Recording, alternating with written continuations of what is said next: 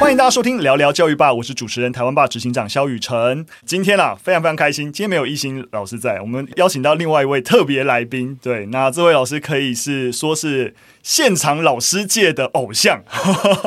好了，我让我们欢迎温美玉老师。哇，拍拍手，OK，谢谢宇辰，好，谢谢呃台湾吧还有小黑皮，很高兴我可以来到这个 Podcast 的地方呢，跟大家见面。跟各位听众，因为我相信有很多就是听众已经就都耳闻温老师的大名，但我想，因为我们有非常非常多听众是不同领域的，那我还是大概跟大家简单的介绍一下。那我就先介绍一些身份，大家就知道好了。就温美老师其实是南大附小的退休老师，嗯、对，但跟我一样。没有只待在教育，对，老师其实我们是延伸教育，对对对对对，没错。就老师现在也自己成立一间公司，也是一个公司的 CEO，对，所以现在是今天是一个 CEO 的对谈，哎，很棒哎，蛮好的。对，那如果大家呃在网络上面有参加一些就是哎备课的一些社群的话，那你应该有听过温老师备课趴，对对对。那这个备课趴的创始人也就是温美玉老师，所以老师其实也有非常非常多教学经验的分享啊，跟啊出书。对，然后所以其实如果大家对于教学教法或对于一些创新教育有兴趣的话，一定要 follow 温老师嘛。谢谢谢谢。啊，我们也很开心，我们跟温老师那合作了，我们在小黑皮玩台湾的台南篇，然后有跟老师一起也合作一个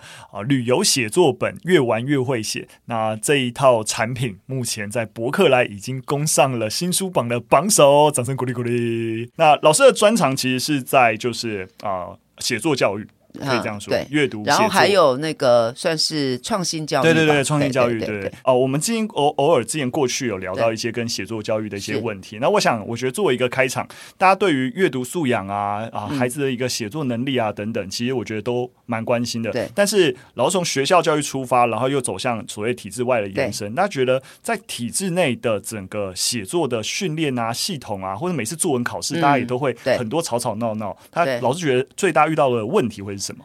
其实，因为我们对于写作这件事情，后来有考试，所以大家会比较导向，呃，如果考得不是很好的人，好像作文就不是很好。嗯，我今年。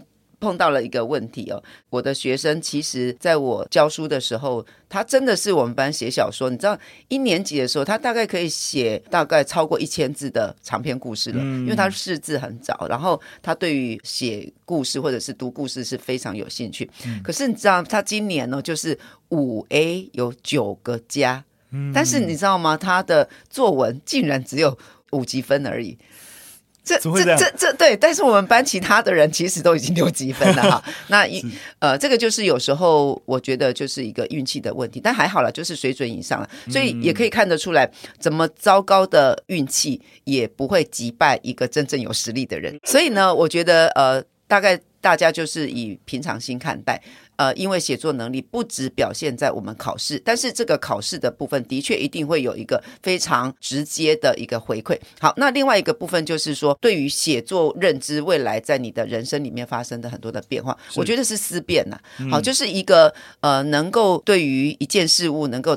透彻的分析，然后举证，然后去对外说明的人的话，嗯、我觉得他的未来的职场的发展一定也会比较好。所以写作力是很重要的。嗯、但是我们在刚才说的考试训练这个部分，是不是学校也可以去训练呢？是可以的。好，对我来讲，这两者思辨的训练，或者是说这样子一个时间内考试的训练，当然也都是可以去训练的。好，那我们的一个写作在我们的呃学校系统里面，其实你有没有发现，只有小学在教写作？嗯，国中的时候他就是一直考试了嘛，嗯，他本身的科目又多了，然后整个的一个知识量也增大了，所以在国中的时候阅读量也下降，嗯，真正在阅读都是在小朋友阶段哈，嗯、好，所以这个就是一个比较大的一个问题。那小学刚好是我我我就在学校里面当老师，那小一到小六我都教过，是，所以每一个阶段的任务，老师有没有很清楚？可能这个就会。是一个很关键的部分。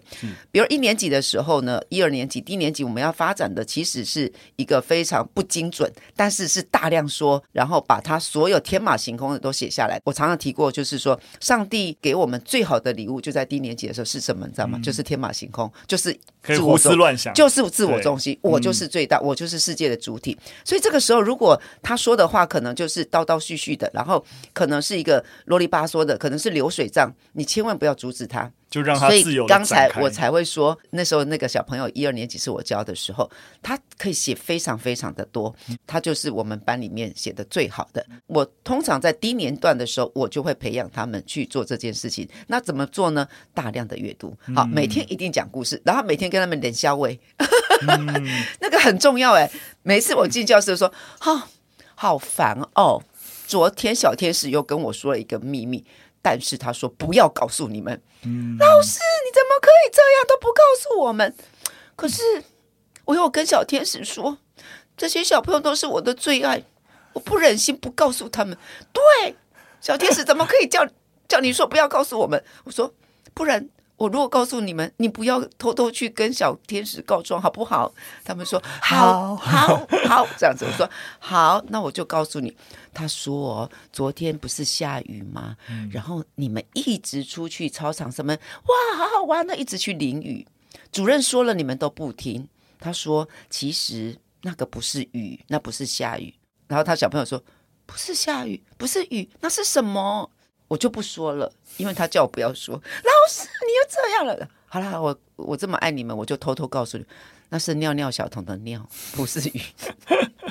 小朋友就，你看主任就很生气，就一直骂小朋友说：“嗯、全部进教室，不要去淋雨。”好了，什么因为酸雨啊之类的。那所以呢，哎，怎么去说？换一个方式。对，然后他们就说，今天回去写小日记的时候，他们就说。我知道一个秘密，原来外面的雨不是雨哦，是尿尿小童的尿尿哦。好，然后之类的，他们就会天马行空去画图啊什么的。那所以像这个时候呢，我们就开始大量的读童话故事。所以你会发现说，我们的童话故事很多时候，他其实很多家长会很担心说，怎么可以让白雪公主都是等人家来救呢？其实那个时候他是有一个心理依据的哈，一个小孩子在六岁到八岁以前，就是八岁之前哈，他其实是没有行太强的那种呃行为能力，就是可以去独立解决外界的一个对他的攻击。嗯，所以白雪公主或者是睡美人这些，某种程度，他其实就是代表了孩子这个时候他无能为力，嗯，他需要外界的救赎。协助，所以家长、老师或者是外界的这些成人呢，应该要帮他把这些的困难一起帮他打败。所以很重要的一件事情就是说，啊，太残忍了，怎么可以把大野狼丢到井里面，都永远不得超生的感觉，或者是把坏巫婆烧成灰这样子。嗯，那很多家长会说，这样会不会太暴力了？其实小孩子就是很担心，就是说，当我无能为力的时候，你帮我解决问题只有做一半。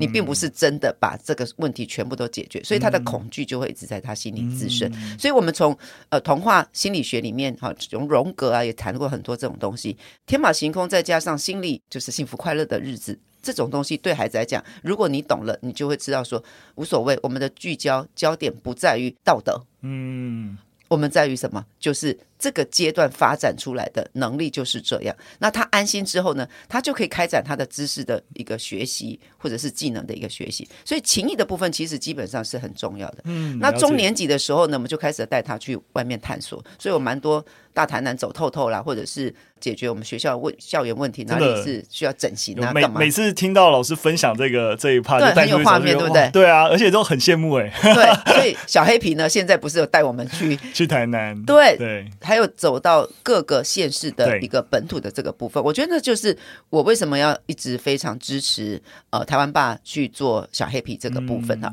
因为小黑皮它这个部分就是我们中年级认识家乡，嗯，我们开始爱上我们自己周围的人事物，嗯，包括我们过去的历史哈，所以带出这些东西之后呢，哎，小孩子就开始他在这个时候是皮亚杰说的哈，他已经开始进入形式运思，形式运思其实就是抽象。逻辑思考的这个部分，但还没有完备，到高年级才真正的整个的完整哈。所以中年级的时候带他去接触具体的，他还不是虚拟的，它具体的部分它还是要去走。我记得你知道，我们就解决我们社区的。呃，一个一些问题，我带他们山上的时候，就会不管哪一个版本，他都会有一个去访问社区、认识社区哈，从家庭走到社区了嘛哈。那社区访问里长啊，访问呃你的一些周边的这些的政行政中心啊，所以我带孩子去访问我们的里长，好让他们自己去跟里长，我给他们电话，然后怎么去访问，把礼貌什么都教好，然后当天我们有李干事也会过来，然后导览，然后帮我们列问题。然后呃，这些提问的时候其实是很有趣的。我记得台南有一个二六地震，就是维冠大楼的，有次很很严重的。那刚好就是那一年的时候，我们就是结束之后我们就去。你知道我们学生，因为我们在中西区，可是那个发生的是在东区。知道学生在小三多犀利，李长，那二六地震你做了什么？嗯。然后呃，请问你是有薪水的吗？里长的一天是怎么度过的？做了哪些事情？所以里长之后带我们去看他做了什么，做了什么，做很有趣，对不对？所以监督里长对，其实当然他们没有这么没有礼貌，或者他们是非常礼貌，因为我们都在教室演练过，说什么是有礼貌但是有深度的提问，好，不要去浪费别人的时间。好，那。接下来这个部分我们就开始写下来。那接下来我们做什么，知道吗？我们就开始去做呃社区经济。那台南大学附设实验小学，它其实在文教区，嗯啊，旁边有那个延平君王祠，有台南大学，有台南女中，所以是一个相对非常安静，然后非常呃有文化的一个部分。但走出来还是有一个商业区嘛，哈。嗯、那这个商业的。部分呢，就是我带小朋友去访问店家，很有趣哦。我们已经讲好了，如果人家不想接待你呢，果然就有一个老板就说：“莫讲蒙啊啦，我不应该被戏啦。” 老板娘很生气，老公怎么这样讲话？小朋友卖草也，老板就派呀吼，我好你蒙啦，我要紧。然后小朋友。你下班了啊，下课给你啦，还会帮我教好，就是花店啊什么那些，好有趣。然后他们还有老板，有些会请他们吃东西，然后他们就一轮之后回来之后，我们就可以做非常多的写作。然后接下来我们还做一个，好，请问我们这样子一个社区，这种社区形态最适合开的店是什么？它的经济行为应该是用什么样来考量哈之类的？那当然我们讲话没有讲那么深刻，就是我我提问的方式就是说，你觉得开什么店？比较适合。那这个店是完全从钱赚多少的来出发，还是这些？你看为什么有一个花店开在这个附近？好，为什么又有一个是美甲店开在这个附近？让他们自己用他们这个阶段的。去思考，所以你看有没有带出写作了？嗯，你觉得要写这个东西会不会觉得好玩？真的，老师你知道吗？因为我我其实有非常非常多就是在中学国文教育的朋友，就是我们一直经常我听到的一个资讯，就是尤其是在中学段，就是那种为作文而作文，是就是你你最后就是在瞎掰，然后就是为赋新词强说愁，反正就把一些修辞都放上去。一直在一直在说，呃，其实写作之前是素材啦，对，那素材呃，像你们。呃，过去会关心台湾的历史，嗯，觉得我们的整个素材的丰富度或者是多元性不足，那孩子就是要我们带出去，嗯，啊、可是老师呢，为什么没有一些参考的书籍之类的哈？嗯、那他们才会去引发他们的一个行动。所以我刚刚我讲到低年级，大概就是以故事为主，真的是用故事喂孩子就，嗯、然后故事里面当然慢慢的也会产生一些思辨，好，比如说，嗯、呃。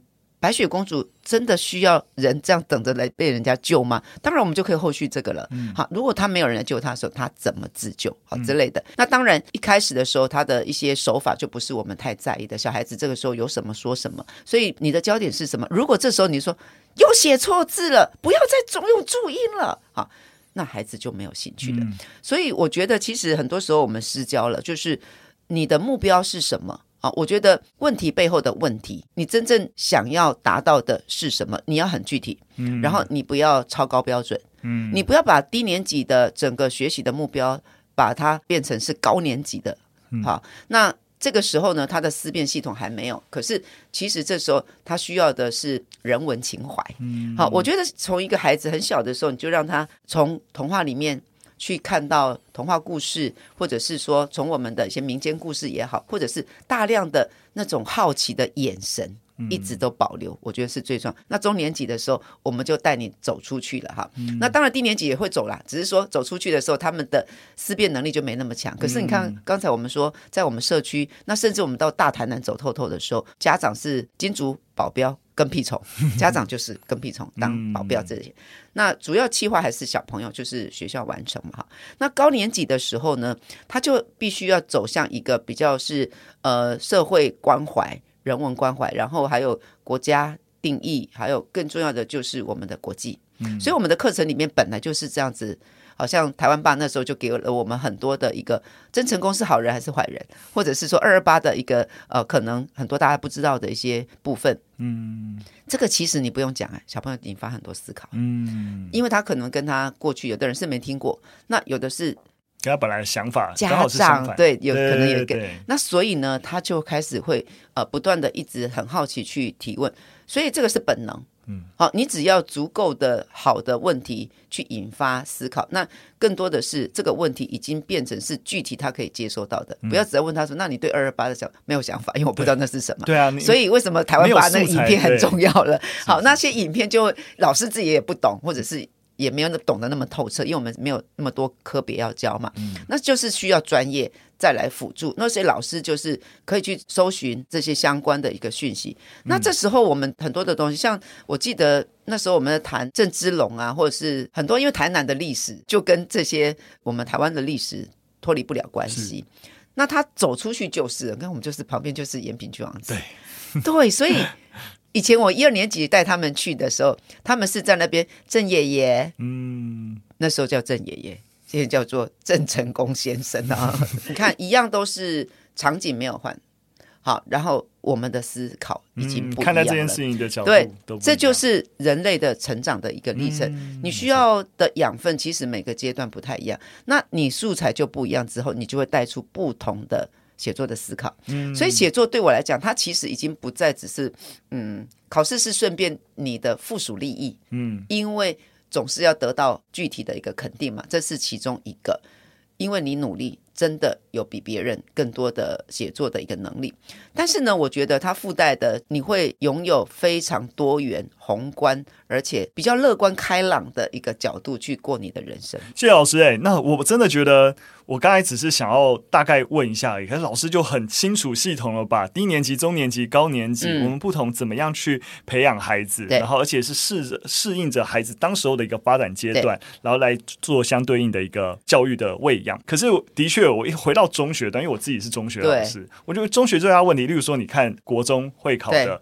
作文题目，对，高中的题目，对，我我把它全部都打散。你能够感觉出来哪个是国中的题目，哪个是高中的题目嘛？说实在，有些真的很困难哦，就是好像就都可以，对，就变成好像国中的训练跟高中的训练到底有什么本质上面的一个差别？对啊，就觉得好像啊，我我也不要再骂中学的一个。其实哈，我 我们哈把那个每次会考的题目都拿来小学用，哎，你知道，其实解题很重要，是。因为比如说我们看到了这个题目啊，多做多得。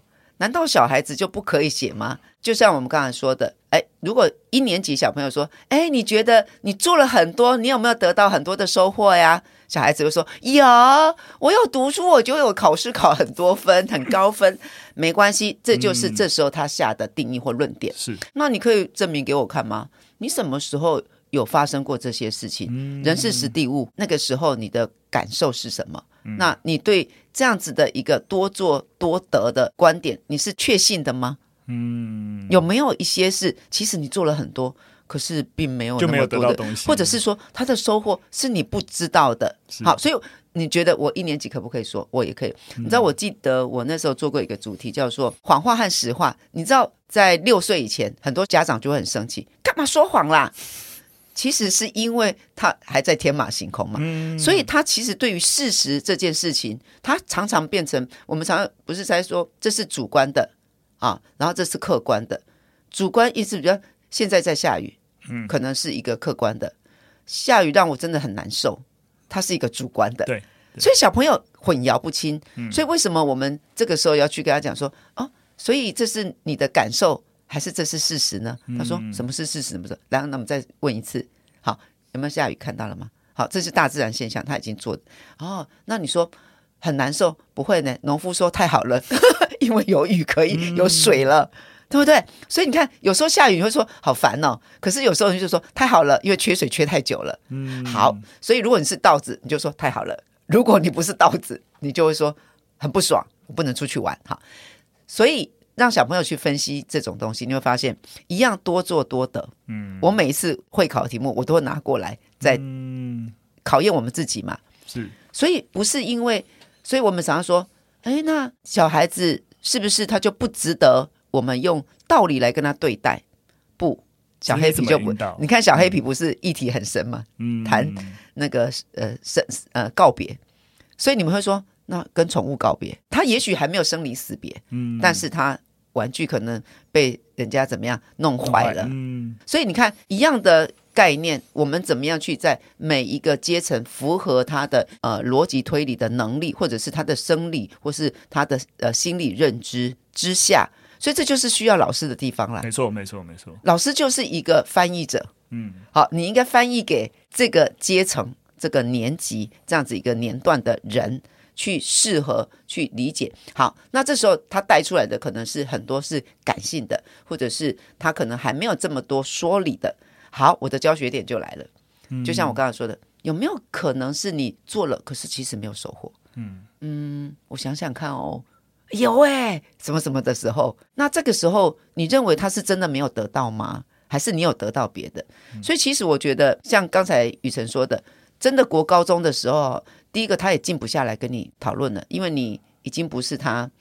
我们小学是全包班制，嗯，所以我们老师有非常充裕的。跟他相处的时间，那我们在谈这个概念的时候，可能也可以是在社会课，也可以是在我的弹性课，嗯、也可以是我的国语课，也可以是我的可能是导师时间。嗯，所以我很幸福的是，我觉得我在当导师的时候，我做一个全人教育啊，这就是我比国高中老师幸福的地方。而且我真的一直希望我们在小学毕业走出去。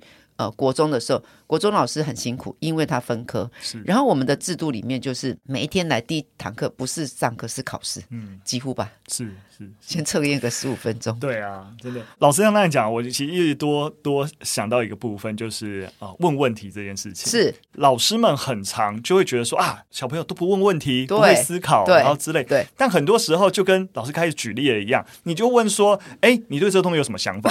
你你一开始就要问这么大的问题，你根本没有一个。引导性，像刚刚温老师试着一直拆解，就是说，哎，我知道孩子现在只能理解到这样的时候，我有一个更大的问题啊，其实是国中会考的题目，那我如何拆解到其实是这个小朋友可以陆陆续续来跟上，然后跟着一起参与这样子的一个内容，对。对，而不是你一开始就问一些很大题哦。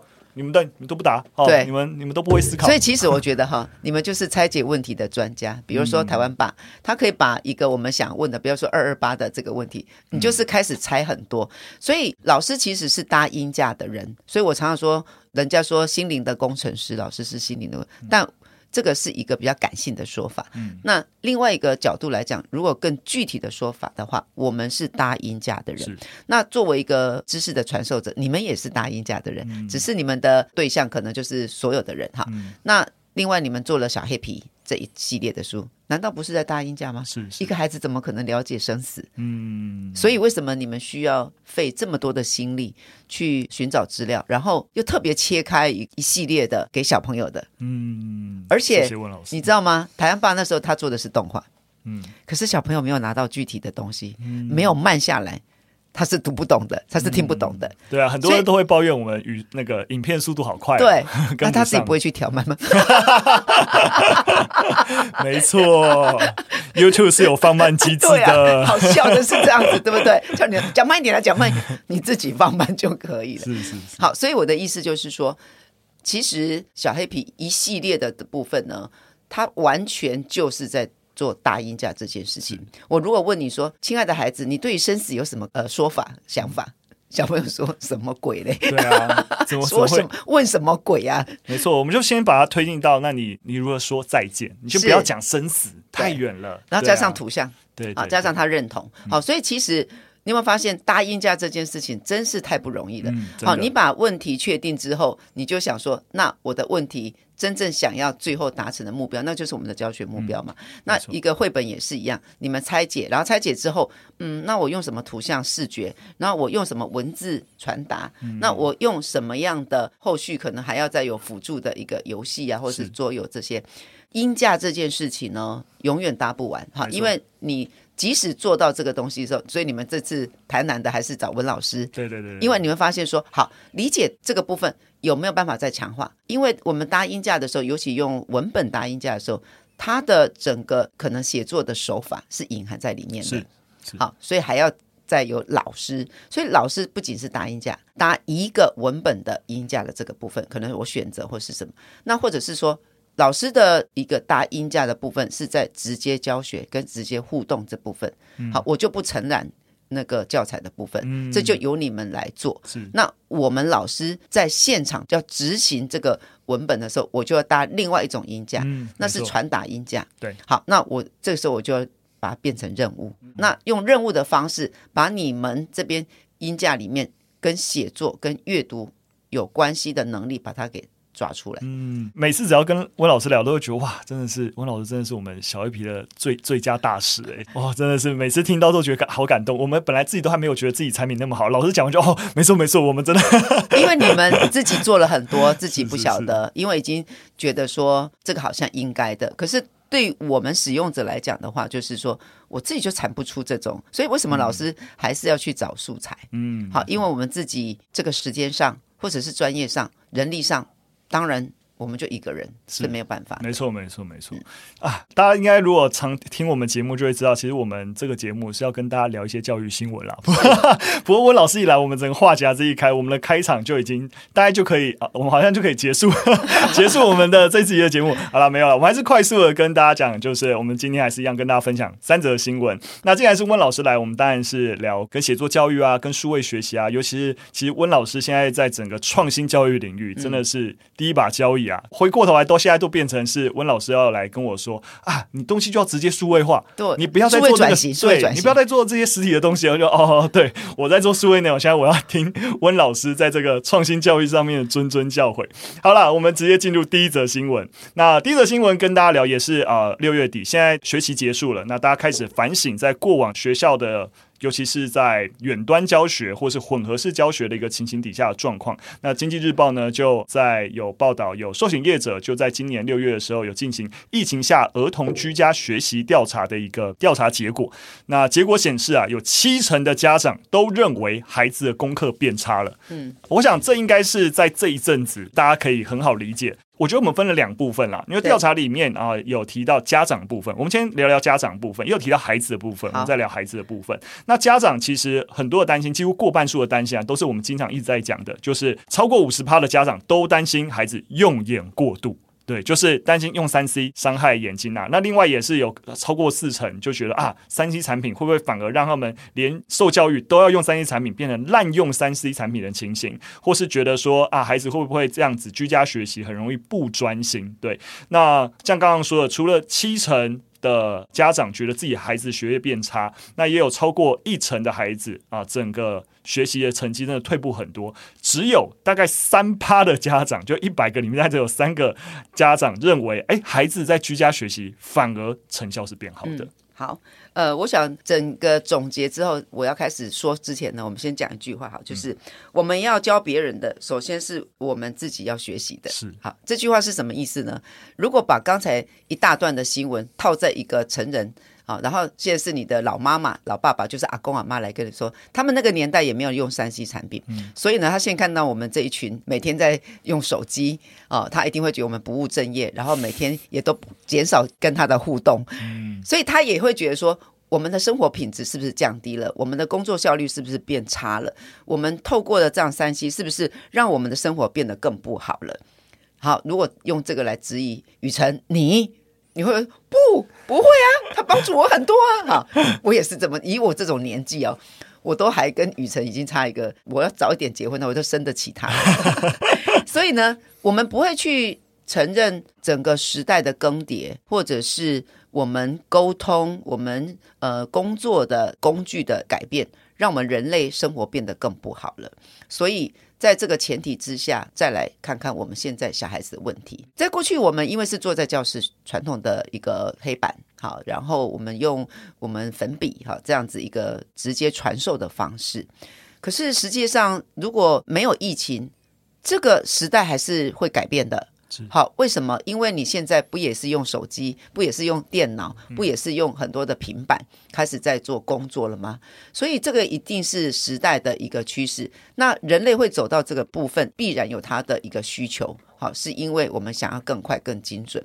好，那所以回过来看到我们的教育的场所，你不可能生活改变，教育不改变。没错，教育是因为生活而去因应而用而生的这样子一个场所，所以它的刚好只是因为疫情现行呐、啊，对，加速了这件事情。然后第二件事情，我们又再回到说，哈，你担心的是说，好，那孩子的学习效率是不是变得不好？那首先呢，我们要去开始去思考，就像我们如果已经用了三 C 产品在工作的时候。你会不会去开始思考，就是说，我的思维一定要跟着转变。好，例如我在讲这个疫情的时候，我们过去的基础知识呢，可能得透过老师直接教给你。好，不要教生字、写生字这件事情。可实际上，现在有没有更好的一套的方式去做一个高效的学习？是有的。嗯，可能你还没有去搜寻这样子一个资讯，或者是这样子的一个资源。好，所以我们基础知识一定是高效化。然后，你要不要把你的孩子所有的成长的成果，把它压注在基础知识呢？十几年前嘛，大前研一就是以前的趋势专家，他其实。不知道多少十几年前呢，他就讲了一系列，就是很多东西以后在晶片小小晶片里面。好，所以你该不该跳脱这种思维？哈，这是第一个。那第二个就是说，你的应用知识，好，应用技能的部分，可以操作的部分，这个时候疫情的时候，就是你带着他煮菜。好，煮菜的过程当中就是化学的前身，把这个东西再加上这个东西，它最后调和出来的成果有没有像我们实验室？嗯、所以你非得一定要到教室的学校的实验室吗？当然不是了。嗯、所以你是不是可以在？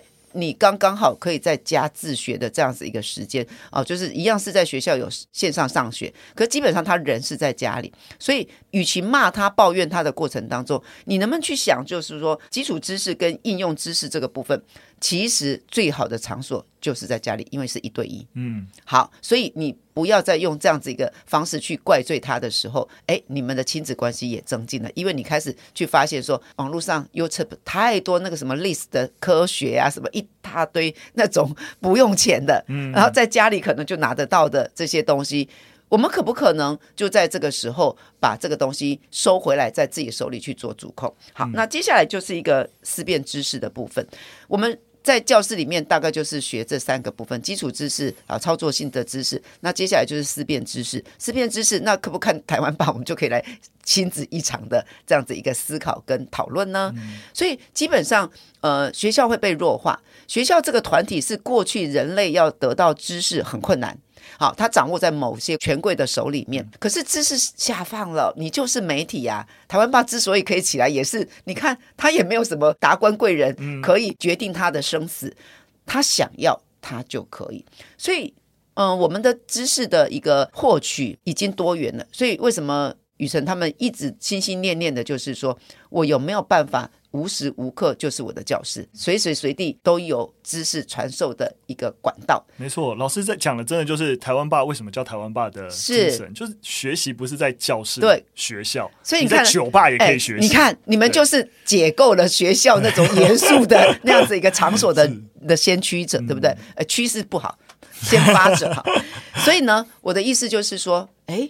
家长，你不觉得你们过去一直觉得说，所以老师就在反讽嘛？很多老师说，不是说呃想要自由吗？不是说想要弹性吗？现在给你很自由、很弹性，你怎么就开始不习惯了呢？嗯、然后你的孩子不专注，不是因为在家里不专注，在学校就不专注，呃，这是很多老师在那故意在那笑的嘛？哈，就在说家长就说哦，他孩子在，那你就知道我有多苦啦。对啊，你只是。只是因为在家里看到了，他在家在学校也一样，所以呃没有看见的不代表没有发生，是是，它只是现行而已，嗯、所以很有趣了哈，就是说。呃，在我来说的话，因为我自己也当老师，其实在，在呃我有第一个孩子的时候，因为我在教书的时候是那个森林小学史英老师他们，嗯、那时候我记得我专三的时候第一次听到他演讲，我差点就要当逃兵了，我就跟我老师说，哎，我要毕业以后我就要去那个森林小学，我不要在体制内。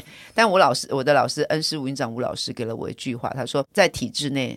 从事温柔的革命，嗯，所以一做我就是在体制内从事。嗯、那个你看我没有嘶声呐喊，可是我做了很多创新教育，嗯，因为这不是场所的问题，是思想的问题，思维的改变。所以我一直觉得说家里其实是一个很好的一个场所，所以我那时候就是自己也是想说让我们家人，那时候其实没有自学的概念，但是在我们看今年老大二十八岁了哈，在他大概。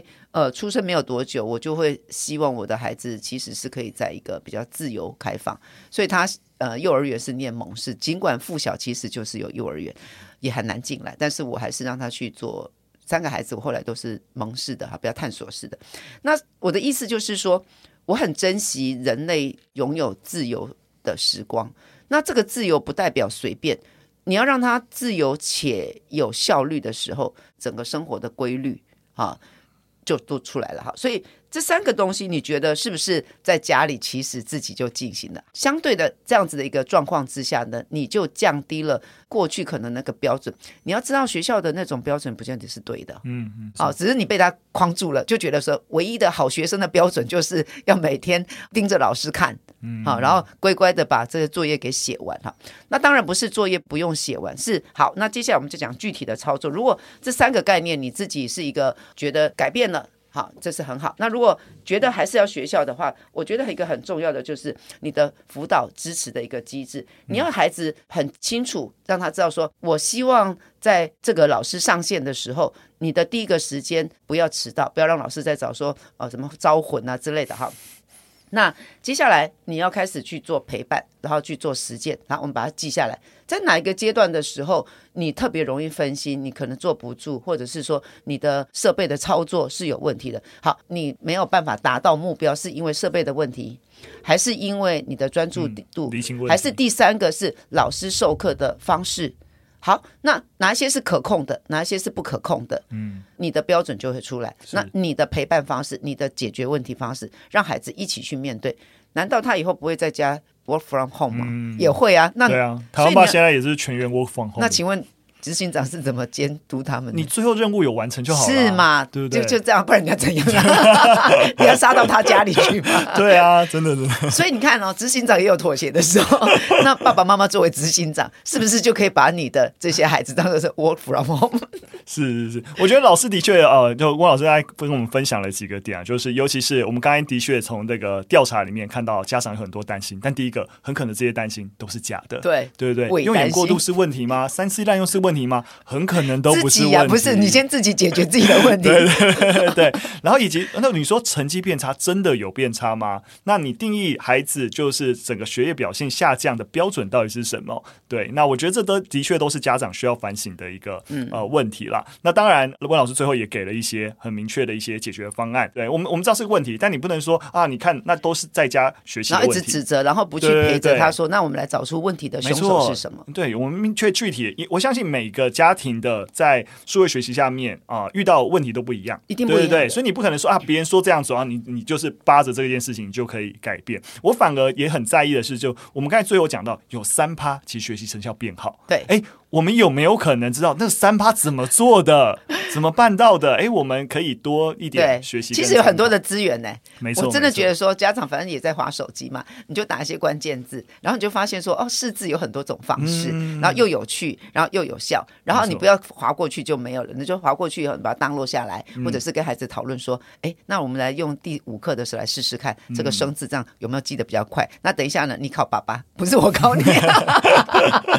没错，不过那个老师，我的确，我觉得家长问题，我觉得真的都是我们可以多再沟通。但我觉得孩子他们具体也遇到一些问题，是。像有孩子就有提到，大概有啊将近五成的孩子，他最在意的事情就是没有办法跟同学互动。嗯，那也有四成多的孩子觉得他在家要学习的时候，其实有可能，例如说爸爸妈妈也在 work from home，他觉得在家里学习的时候很容易受到家人干扰，嗯、然后注意力反而比较不集中，或是因为远端的关系，可能麦克风啊或收音的问题，觉得会听不清楚老师在讲什么？我觉得类似这样的问题，感觉家长问题，好像我们可以觉得说，哎，可能是伪问题，但孩子自己在学习上遇到问题，好，好像就是我们可可以想想怎么。我觉得如果是我是老师的话，哈，嗯，我每一次都会把一些问题啊、呃，把它聚焦之后呢，重新把问题来做解决。嗯，因为很多人呢常常在抱怨，可是他没有行动，是，所以你没有成果啊，遭到天谴也是应该的。因为呢，你没有真的去面对这个问题。比如说，没错，孩子考试的时候，他的时间感，或者是说他的整个写题目的那个部分，我自己就会知道说，我把这个自己能够克服的，把它定义成六成好了。那其他四成就是我无法掌控的，我就。靠天吃饭了，就是这样。嗯、那所以，如果今天我是老师，我面对我的学生这个资源，比如说，其实很多的呃，他是人力资源，或者是他的设备资源。那设备资源的话，我一定会想办法去解决。嗯、比如说，有的时候呃，老师可能我不知道了，有时候我会觉得说啊，我搞给出几卡金哈，我就是借他什么或是什么。那有的老师就觉得说，嘿，不喜欢干了，也也是不就一直指责家庭不负责任或是什么？你知道我以前教学的时候，我是把孩子啊不行了就我来养好了啦，那个意思啦，我就说再不乖就到我家来住啊，哈，因为我知道说，与其一直去指责他家庭失能，倒不如好，你连安亲班都不收他了，那没关系，我收你，你就每一次放学的时候就待在这个地方，我急速的，那我有些东西，如果他能力不足，我就看是。呃，环境的问题，那你就在我这边了嘛。那时间的问题没关系，反正你就在我这里。第三个，能力不足没关系，我给你一些指点。别人可能回家自己去写，那我告诉你，我就当你家教。好，很多人说，那你何苦呢？因为你又不欠他，你又不给他收钱。我说没有啊，隔天我快乐啊。因为他作业其实不用等隔天交，他是第一个交作业的，本来是都不交作业的人。所以我隔天上上那个交作业要气死啊！你知道我一早来的时候，我不要每一次就生气这样子。所以你现在就知道说，很多解决的办法，你你去衡量一下嘛，是是哪一个是你自己可以控制的？你怎么去控制他爸妈？他就没办法，他就没有妈妈，那他爸爸又又没有办法去照顾他。那你的解决方案是什么？好，那你就说你认了吗？可是我告诉你，其实到最后最后的时候就会变成说。你就是他生命中的贵人，OK，可以吗？可以吧？嗯、你这辈子能够去帮助别人也也没有关系嘛。而且这是你的学生，嗯、因为他直接跟你有利害关系，他不好你就不好嘛。嗯、所以这个可能好，那所以资源的问题你可能要现在帮他解决。那第二个就是他的家庭的这个部分，所以来学校不是开放，你可以来，你不准在家里自学，你到老师旁边来学，对对对，对呀。因为像这种孩子，一定都是住在旁边的人，也没有很远的，大部分的哈。那如果真的很远的，我们再说。我觉得抱怨是无济于事的，你只能说说好，我这个孩子我用五十分就好了。嗯，来，宝贝，如果你不上线，好，上不了线。那我给你影片寄过去给你，你把我觉得有几个老师我还蛮感动的，他是直接就说，我看着你写作业，我开着视讯啊，我去做煮我的菜或是干嘛，但是我就只看到你在那边写作业，好，就或者是说，宝贝，你写完之后，老师给你一个什么奖励或是什么的，嗯，我们其实是有办法去解决这些孩子。我如果是老师的话了哈，我因为刚刚是家长的部分嘛，那我们这次就来讲老师你可以尽力的部分，那不用再去抱怨说。啊，这些孩子都没有办法，因为你本来就不用要求自己百分百啊。没错，没错。那有时候我觉得 over 了之后呢，这孩子未来有他的出路，可是你们在最后一道防线被打破，就是你们的信任机制。我自己在对亲子教养的时候，我有一道机制，只要这道线被要被越过了，我就不会去做了。比如说，管我们家小孩子交男朋友或是什么。那我们在讲的时候，就是说，哎，我担心的是什么？那如果你可以控制好的话，那当然无所谓。那至于他不要真的是他的一个好，他不要收手什么东西，但他不是做什么坏事。好，所以我的意思就是说，有些东西 over 了得不偿失，因为这个孩子可能他有别的才能，他的才能不在线上交作业这件事情。嗯，但是你因为线上不交作业这件事情，把它变列为十啊十恶不赦这样子。有必要吗？没有交一个作业死不了。嗯，好，然后就威胁他说零分怎么样的。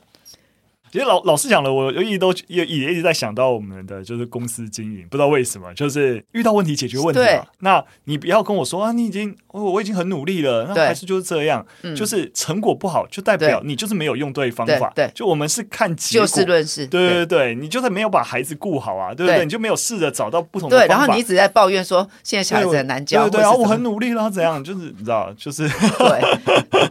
哎，让他们来当 CEO 就知道了。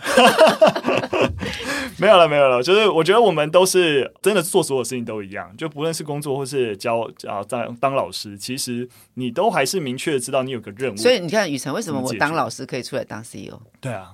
真的，因为我那时候我就是把所有的教室，我真的很早以前几十年前，我跟我的家长就说，不好意思，你们被迫买了这支股票，我要跟你们股东在报告。是，你知道听到吗？他是被迫投资我，哎，对，他没办法，因为编班就编到我这个班，所以我得要对你们负责。是。好，所以我觉得，因为那时候我其实就已经有一个呃企业经营的概念，是，是对一个班来讲，就像我这次写了《成为文美玉》啊、呃、这本我的教学的一个最后的一个 ending 的一本自传，在回顾的时候，嗯、其实我就是第一篇就写到说给 CEO 们上的一堂课哈。其实我一直期许自己就是一个 CEO，所以老师不要去想说啊 CEO 好像没没有什么，其实那个就是一个思考。一个思维，你把孩子当做是一个很重要的，呃，有生产力，然后有智慧的一个员工。所以我们在对待他的时候，相对的，大家都知道嘛，一个公司什么样人都要存在，也不要每一个都是多能干。啊，你要是有有去看一些企业经营的，在阿德勒的啊这个心理学家的眼里，每个人都是有他的价值。所以这个孩子真的，我呃我那时候我不太会对每一个孩子苛刻苛求。所以孩子跟我的关系是好的，因为我就说我不知道我这样子要求对不对，但以我现在的需要解决问题是这样，你能够配合多少？嗯，好，我们就是用这样方讨论的方式，好，那或者是说，嗯，我觉得我可以提供的资源是什么，我们就来解决你交不出作业这件事情。哇，就是我们第一则新闻，也就是聊了非常久的时间。我想，呃，我们知道外面我们录音师已经觉得我们在大超时了，我们加快速度来带大家进入第二则新闻。我想第二则新闻也是我我我自己看完以后觉得蛮蛮受到很多启发啦，就是在翻转教育里面啊、呃、提到在时代杂志评选的创新教师奖，我觉得在类似这样的一个奖项都可以让我们知道，像刚才说，其实标杆很重要，尤其在一些新的啊、呃、教学模式我们在推进的时候，哦，原来做的好是这样，其实是可以起到一个啊、呃、仿效的一个。作用，不然大家都不知道原来怎样做会比较好。那这个时代杂志这次评选的创新教育奖呢，其实它的创新都有蛮多的当代原因，就是例如说在解决生态环境啊，或是实践啊，例如说啊环境议题啊，或是针对人权议题啊去推动。例如说，我觉得在里面有很有趣一个例子，就是一个虚拟的历史课，它就是用啊 Minecraft。做出世界各地人权运动的场景，就带着学生去操作。对，所以我们也发现，像现在啊，像这一次啊，时代杂志评选的，其实不是说这个老师在教的就就是历史课谈历史而已，或者是就教地理课教怎么把地理教的很好，这样，它其实都是跨领域素养或是议题导向的，然后把它变成是一个创新教育的一个成果。好，我来呼应一下哈，因为每次讲到这些东西，我都会回到我过去一直在带。学生的哈，那我曾经带过一届的高年级的时候，我们有做了一个，就是说你人生的第一桶金，然后你要去哪一个地方，然后他们就先开始去虚拟去找呃世界各个地方，所以那时候我有地球仪，我有大地图，每个小朋友呃手上有这些工具，然后因为温老师自己就很喜欢旅行，而且是骑单车旅行，所以我常常跟他们去灌输一个自己勇敢走出去的背包客的那种概念，然后。孩子就会开始去想，如果他真的想要去的第一个国家，那你必须要把他所有的呃历史啊、人文啊、地理位置啊、相对位置之类的，然后还有它的特色啊，那我为什么要去啊？那去了以后我可以得到什么？那孩子也是有点像虚拟的方式哈。那时候呃，孩子就开始去 Google 很多资料，那更重要就是他做简报，先从很多的资料、文本资料啊整理成一本小书。小书之后，对不起，我只有给你三分钟报告。呃，残忍的不是我，是你的同学，然后就按噔的时间到这样子。好，所以这。这一连串的过程，其实呃，就是呼应了我们六年级。你知道，六年级如果社会课本你打开的时候，你会昏倒。第一个就是世界宗教啊，就两页，然后就讲完了。那教师手册里面有一堆资料，这个东西就是非常宏观的一个方向。那不是议题而已，是方向。他连议题都没有给你，所以我要请孩子做一些什么？我觉得这很有意思。那所以呃，像这样子一个具体的这样子一个概念呢，是很大，对不对？好，那我要你去真正实践的时候在哪里？就走到我们自己台湾的这块土地。所以我们另外一个寒假就会开始去做呃台湾走透透。好，你也是一样去规划一个，你是一个旅行社，那你要帮人家规划一个，他们还有数学的，就是早鸟。配合早鸟专案的话，它要多少钱？那是费用，还有你要算出你不赔本，然后你还可以有利润。好，那你要住一个当地呃特色民宿，然后你还要去规划说，那我的交通工具是什么？因为我是一个外国来的人，好，那我如果搭乘大众的运输工具的时候，我是台铁呢，还是哪一段只能搭公车或者是什么什么什么之类的？那你的体验是什么？所以小朋友呢，那一年就开始治，那有的人小朋友就是没有这个条件啊，啊，不可能走远啊，没有关系啊，那就在台南就好了。好，你就是一小段，就是你可以规划是两天一夜的，或者是。当天的，还是像有一个小朋友，他去花莲啊，他们家是真的去那边啊，他就去了那个马告这个地方啊，然后好多好多的地方，他去的是五天四夜吗之类的？所以这些东西呢，我会觉得说，当你有了这样子一个方向之后，老师就是我前面讲的，你就是一个翻译，好，你就是一个搭音架的人。你要搭什么音架给小朋友，然后你要怎么去跟家长去做报告？所以我的每一次跟家长沟通的时候，我都不管哪一个年纪，他们一定要出去走啊。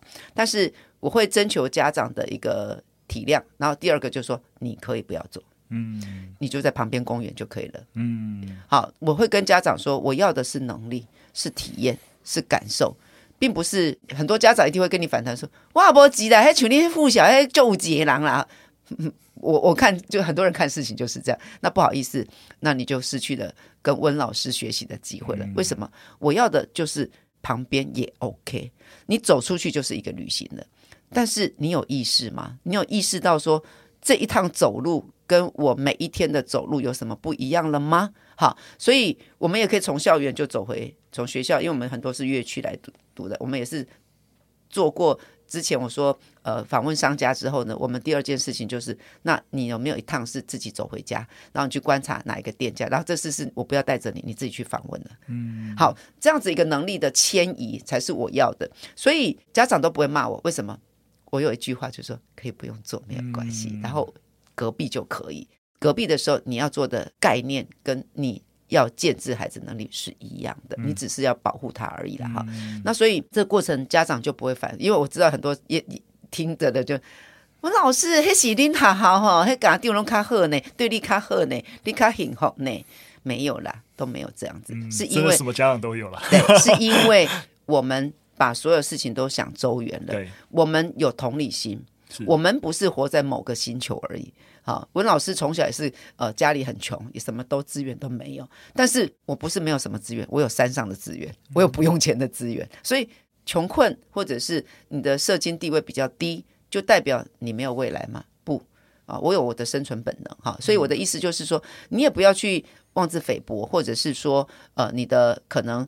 你就是用金钱来衡量教养，不是？好，那是观念的问题而已。那所以用这样子一个方式的时候，我觉得创新这件事情不仅是老师可以创新，家长也可以创新。像这个老师这样子一个虚拟 Minecraft 的，你看是不是走到数位转型的这个部分了？没错。那我也一样啊，我也可以用很多的呃，我们虚拟的，就像我刚才说，去 Google 很多这些东西，开始做成报告。嗯，这也是啊。然后我们学校有一个自然课，就是我们自然老师王世杰老师也很棒。那时候带我们高年级的时候，六个班哈，一个学年六个班，开始每一个班先 PK 去辩论国土保持，然后有最后面我们就是到了呃系顶阿里山戏顶这个地方，好，最后剩的两个班就是我们班跟另外一个班，然后我们就到了那个地点，好，先去把竹笋弄弄那些体验一下，然后接下来我们就在那个地方去看着那块大地。然后被土石流冲刷了，所以你看多有趣！我到现在为止不是我做的事，我是导师，我们一起配合，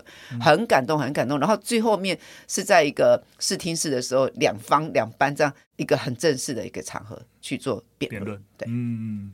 我觉得我在讲到创新啦，我一直都觉得其实有一个很简单的定义，很多老师都会讲说啊，那这些创新东西怎么做怎么做？其实创新的概念很简单，就是当你的你的做法你在执行啊、呃、的过程当中不落入原来的窠臼，对，你不是一直要照着原来的方法做，但其实你就在往创新。所以我之前很多小朋友就会呃，像我们有一次我们全校就是在做那个呃，因为非洲。其实他们要的就是一口井啊！为什么？因为呃，孩子是因为就学的年龄到了，可是他爸妈就是需要他每天去桶一桶水回来，要走很远。所以为什么捐一口井，好，那个概念。那我们就整个听到演讲，哈，有人去发起这个运动，然后我们就开始用陶罐来，好，就是大家用一个。水罐来捐钱的时候，那当然这个呃，我们也觉得说，你看这么远，其实你自己也可以做。就把我们班也做了一件事情哈，我一支铅笔，好，这是一本小说。结果后来我们就是因为读到那个尼泊尔，好，还有读到了我们偏远地区的一个事情，我那个时候就让小朋友开始去效仿一个美国的一个这那个金融金童了哈，他放弃了华尔街的一个高薪，然后他去尼泊尔，还有去印度哈这些很多的地方。就是因为那个时候他去旅行的时候，呃，他问一个孩子说：“你最喜欢的是什么？”那个孩子跟他讲说：“一支铅笔。”嗯，所以引发了说：“啊，一支铅笔怎么可能会是你这个时候最想要的东西？”原来他们没有就失学嘛，哈。那从教育议题里面他去改变，然后。建立了很多教室。那那时候我读了这个小说，当然其实我们主要是在谈我们的议题的延伸。然后那时候我们就是真的去捐的。我说你们捐多少，我就就一样。他们捐了两 两千五百块，那我就捐两千五百。然后我请我的实习老师去汇给这个组织。嗯。所以我就说，亲爱的孩子，我们说有多伟大，说我长大着不用长大，你现在能做的就可以做啊。比如像捐一点钱。那第二个就是校园的。我们常常抱怨说，呃，我们环境变坏了，怎么样？呃，地球暖化了，什么什么的。我说讲那么多，来，我们去捡垃圾，就校园里面，然后捡完垃圾去跟主任说，呃，公布一下校园十大脏乱的呃地方，然后我们也研究它是怎么样呃造成这样的，好、嗯哦，怎么去改变？然后每一个人要又回到最后，就是从大环境到个人自己能做什么，就这样啊。这就是很棒的一个公民意识啦。嗯，我觉得如果大家不论是家长还是啊、呃，就是你现在是教育工作者，那如果还想要了解，因为温老师刚才分享非常非常多的一个做法，像我刚才说的，其实真的你也不用把它想的非常伟大哦，是不是一定要数位融入？要用 Minecraft 我不会用怎么办？你不用想那么多。对，回到你那个目标，你到底想要带领孩子学到什么东西？如何帮他搭一个音架？如何不要用传统？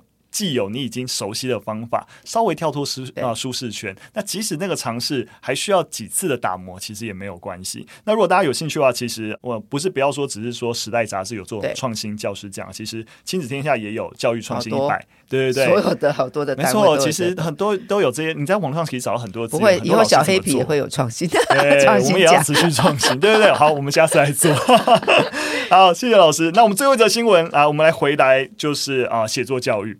那呃，在 Edutopia 那有一篇文章，有一个老师他分享了他觉得他在进行写作教学的时候的一些体悟，或是一些做法的调整，我觉得蛮好的，分享给大家。那他有提到啊，就是说在过去在教写作的时候，就会强调句构啊、文法啊、词汇啊、拼字啊等等，但这些啊、教。好像很重要，但是孩子并没有办法感受到写作的快乐，而且也没有办法让学生真的累积一些重要议题的一个知识。那所以呢，呃，他就慢慢啊、调整做法，因为过去啊可能会让孩子去描写说啊，你上个礼拜发生什么事情，但是对于不同社经背景的孩子，他可能能够描写的东西就落差很大，或者他就是没有在做什么事情的时候，所以这种想要孩子从他自己的生活经验，然后来作为写作的资源，其实很可能会陷入这种刚刚讲的，因为不同社经地位所导致的一个差距。所以这位老师后来就改以用累积知识跟增进写作技巧的方式来进行教学。所以其实就是刚刚温老师有提到，就大量阅读还是最最重要的。那你透过阅读，然后再引导孩子进行写作，例如说你很明确的挑选跟主题相关，那又适合孩子阅读的一些书籍跟文章。那阅读完之后，再透过写作练习来。培养孩子去建构自己的观点，那在这样子的一个不断训练过程当中，孩子才有办法去啊、例如说对于自己的学术词汇的增加，然后对于自己写作，然后感感受到自己的成长，也会比较比有自信。老师，你觉得这样的写作教育的方向你，你其实它就是素材。早于我们的整个逻辑的排列方式哈的概念，这本来就是了哈。我那时候为什么说一二年级的时候，他如果整个的一个我手写我口的这个过程当中，你得到尊重，而且是大量的喷发，好，那时候就尊重他。他也就不乏素材的取得了。因为一二年级的时候，他是最好奇的，他什么都想问为什么，好，然后他什么东西都想要讲，所以每一次就叽里呱啦说：“妈咪，我跟你讲啊，爸爸，我跟你说啊，老师，我跟你说，好，每天都跟你说，跟你说，跟你说。然后如果你都不听他说，好，那就很可惜。好，那现在呢，爸爸妈妈或者是老师呢，有一个很好的方法，就是你就拿我们的影那个呃手机。”嗯，就给他录下来吧。好，录下来之后呢，因为有时候呢，你可以帮他打字，因为他还不太会打，或打的比较慢。那如果呃顺便要教他怎么样去咬字的话，你就说，你看看机器人叔叔呢都听不懂你在讲什么，很可惜，我好想知道你在说什么，所以你再放慢速度，然后你把它说清楚。等一下，每一个字就像小精灵一样，字精灵就跑出来喽。好，那跑出来之后呢，一定没有标点符号，好，没有什么什么的，然后你就把它全部列出来。然后呢，如果现在有那种呃，像我们最近温老师一直在使用的 ViewSonic 的 My Viewboard 这样子一个软体的时候，它就可以把每个字都分开移开，不像我们之前还要把它呃插入啊什么的。那用这样子一个呃教学软体的时候，你把它拆开来的时候，你就发现说，哇，我们这边要呼吸一下，好，或者是说，哎，你有没有觉得再加入这个东西会比较清楚表达你想要讲的意思？嗯，好，所以这个时候我们的所谓写作的这样子一个要求就会进去了。第一个句型这样完整吗？或者是说，好，那我可以再问你一下。那时候你的感觉是什么吗？那他说不出来，所以温老师不是有无卡版里面就是有情绪语词，嗯、那情绪语词我们就具体的让他去跳哦。所以那时候你是很期待的呀。好，那我们就说哇，当时我觉得好期待，赶快到我们想要去的什么什么地餐厅了。哈，嗯、好，那你就把这些东西就慢慢教。所以呃，探索、引发、好奇在前，嗯，教学逻辑。啊，然后严肃的这样子一个学科知识在后，嗯，这样懂吗？好，就是说，所以为什么呃，家长其实可能后续就没有那么多时间去扮演这个角色？那我比较幸运，就是我是家长，然后我也是老师，所以为什么我家小孩子很早就在写作这个部分，呃，他的整个被引导的过程是比较。真的是比较像刚才说的那位老师说的那个概念，嗯、就素材的取得跟选取，或者好奇，或者是搜寻是很重要的。嗯，没错。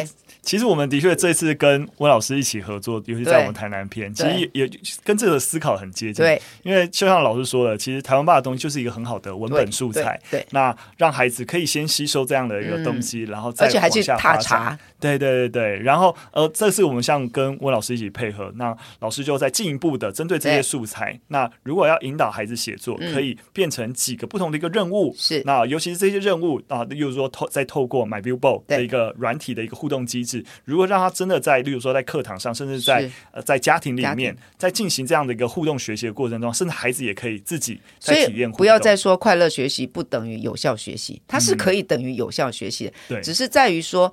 呃，所谓的快乐就是你真的保有那种童心，然后让我的好奇探索，然后踏查的时候的那种满满的一个动力。好，嗯、那但是呢，家长当然希望我们化为有效的知识，因为毕竟你是要在这个群体里面跟人家竞争、跟人家生活，所以你要沟通。那学会呃有逻辑的、有思辨性的，或者是有技巧性，好，那这个就是写作技巧了。写作手法、写作技巧，就是温老师在小黑皮里面越玩越会写。好，为什么说越玩越会写？要玩也会写，嗯，也要写。哈，那那个写就是我们后续的。当你前面的兴趣被保留了，然后动机被强化了，然后后续又有一个我们音架这个搭得很好的时候，你的落实到写作这个部分，它的桥梁。就搭得很稳，没错。如果大家对于台南篇，我们跟温老师合作的这套书来有兴趣，然后越玩越会写。没错，在博客来目前是啊新书排行榜第一名哇！恭喜恭喜！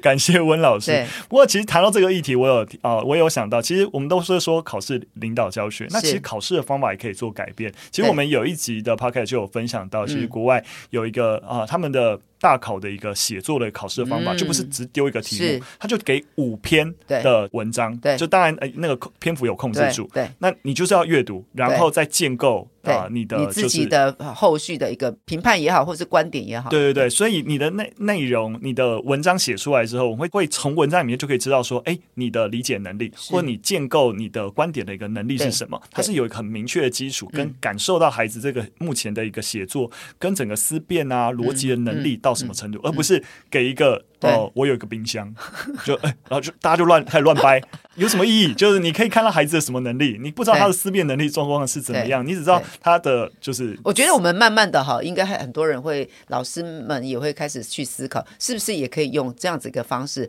来让我们的写作更为有。呃，意义了，我觉得是这样子，对，嗯、没错，没错，谢谢，真的，今天非常非常谢谢温老师，老师最后有没有什么话想要跟我们的听众朋友说的？嗯、好，我想，呃，真的是要谢谢台湾爸，在我教学过程当中帮助惠我良多哈，这样，因为对一个老师来讲的话，素材的选择啊，或者是说素材的来源。